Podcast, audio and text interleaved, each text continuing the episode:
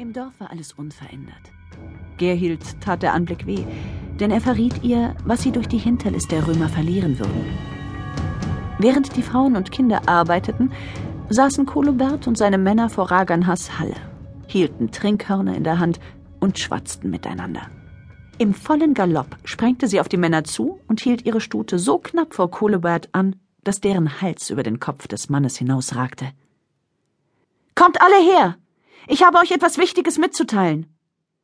Ihre Stimme klang fest und entschlossen, doch auch voller Trauer und ließ die Leute aufhorchen. Immer mehr scharten sich um sie. Auch Kolobert und seine Männer kamen, machten aber deutlich, dass sie von dem Ganzen nichts hielten. Gehild kümmerte sich nicht um sie, sondern berichtete ihrer Sippe von dem Massaker an den eigenen Kriegern. Wie Kolobert wollten die meisten nicht glauben, dass Rom so hatte handeln können. Es ist die Wahrheit. Rom will seine Macht ausbauen, und da sind ihm die freien Stämme im Weg.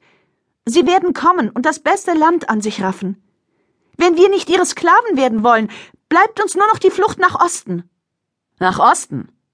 Dorthin, wo die Stämme zahlreich sind und viele Krieger stellen können? Sie würden uns rascher versklaven, als die Römer es vermögen, spottete Kolobert. Zu Gerhilds Ärger nickten etliche. Ich sage euch, hört nicht auf dieses übergeschnappte Mädchen, das euch ins Verderben führen will. Wir bleiben hier und warten, bis Haribin erscheint und seinen Platz als unser Fürst einnimmt. Du willst deinen Bruder Mörder dienen? Am liebsten hätte Teudo das Schwert gezogen und den anderen niedergehauen. Doch Koloberts Freunde versammelten sich um ihn, und auch einige alte Männer taten es ihnen gleich, die zwar nicht mehr das Schwert führen konnten, aber genug Ansehen im Stamm genossen, um die Waagschale auf die eine oder die andere Seite senken zu können. Was heißt hier Brudermörder? Harivin hatte das erste Anrecht auf den Hochsitz des Fürsten. Das hat der Raganha nur während seiner Abwesenheit überlassen. Deshalb hatte er das Recht, ihn zurückzufordern. Wenn Raganha nicht dazu bereit war, ist es seine Schuld, dass es so kam.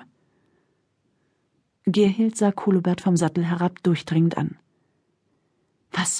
Bist du nur für eine jämmerliche Kreatur? All die Jahre hast du so getan, als wärst du Raganhas bester Freund.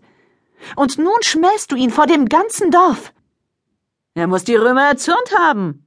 Grundlos hätten sie unsere Männer niemals angegriffen.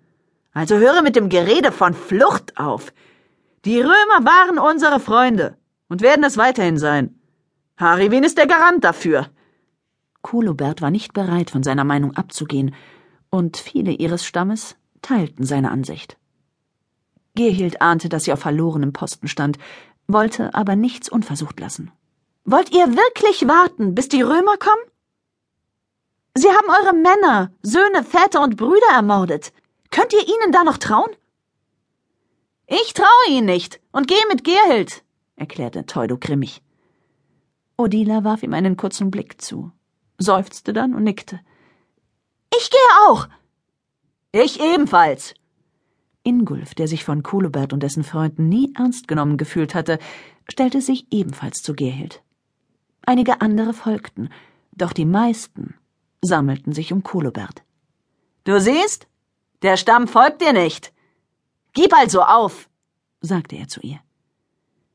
Gerhild betrachtete das kleine Häuflein, das sich ihr angeschlossen hatte, und kämpfte mit den Tränen. Begreift ihr denn nicht, dass ihr euch auf Gnade und Ungnade den Römern ausliefert? rief sie den anderen zu.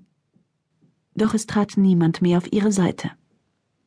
Es war eine Entscheidung zwischen Gewohnheit und Aufbegehren, und die konnte sie im Augenblick nicht in ihrem Sinn beeinflussen. Mit entschlossener Miene wandte sie sich an ihre Getreuen.